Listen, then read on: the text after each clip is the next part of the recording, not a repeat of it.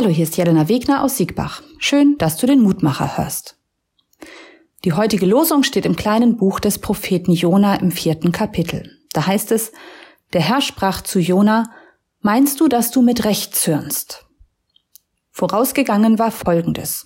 Jona hatte von Gott den Auftrag bekommen, der Stadt Ninive auszurichten, dass wenn sie ihr Verhalten nicht ändern würden, Gott sie bestrafen würde. Über Umwege kommt Jona ans Ziel und überbringt die Nachricht. Die Menschen ändern ihr Verhalten und Gott bestraft sie nicht.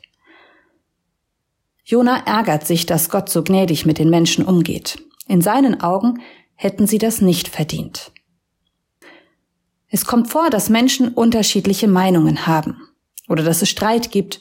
Keiner von uns ist fehlerfrei.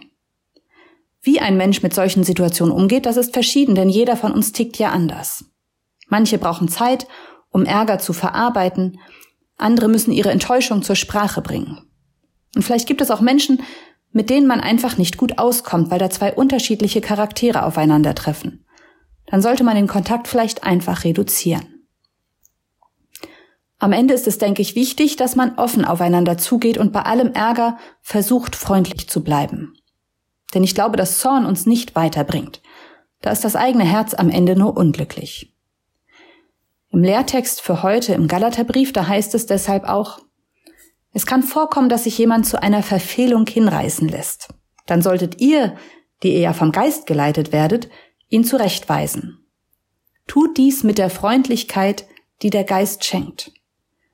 Dabei muss jeder für sich selbst darauf achten, dass er nicht auch auf die Probe gestellt wird. Ich wünsche mir für unseren Umgang miteinander Fehlerfreundlichkeit und geduldige Herzen dass wir nicht nur den Ärger im anderen sehen, sondern den Menschen dahinter, der vielleicht gar nicht aus Bosartigkeit gehandelt hat. Ich glaube, dass wir mit so einem Blick am Ende glücklicher und zufriedener miteinander sind. Und nun lade ich dich noch ein, mit mir zu beten. Gott, ich bitte dich, schenke uns offene und bedachte Worte füreinander, gerade dann, wenn wir sauer aufeinander sind. Mach uns Mut, Fehler einzugestehen und immer wieder neu miteinander anzufangen.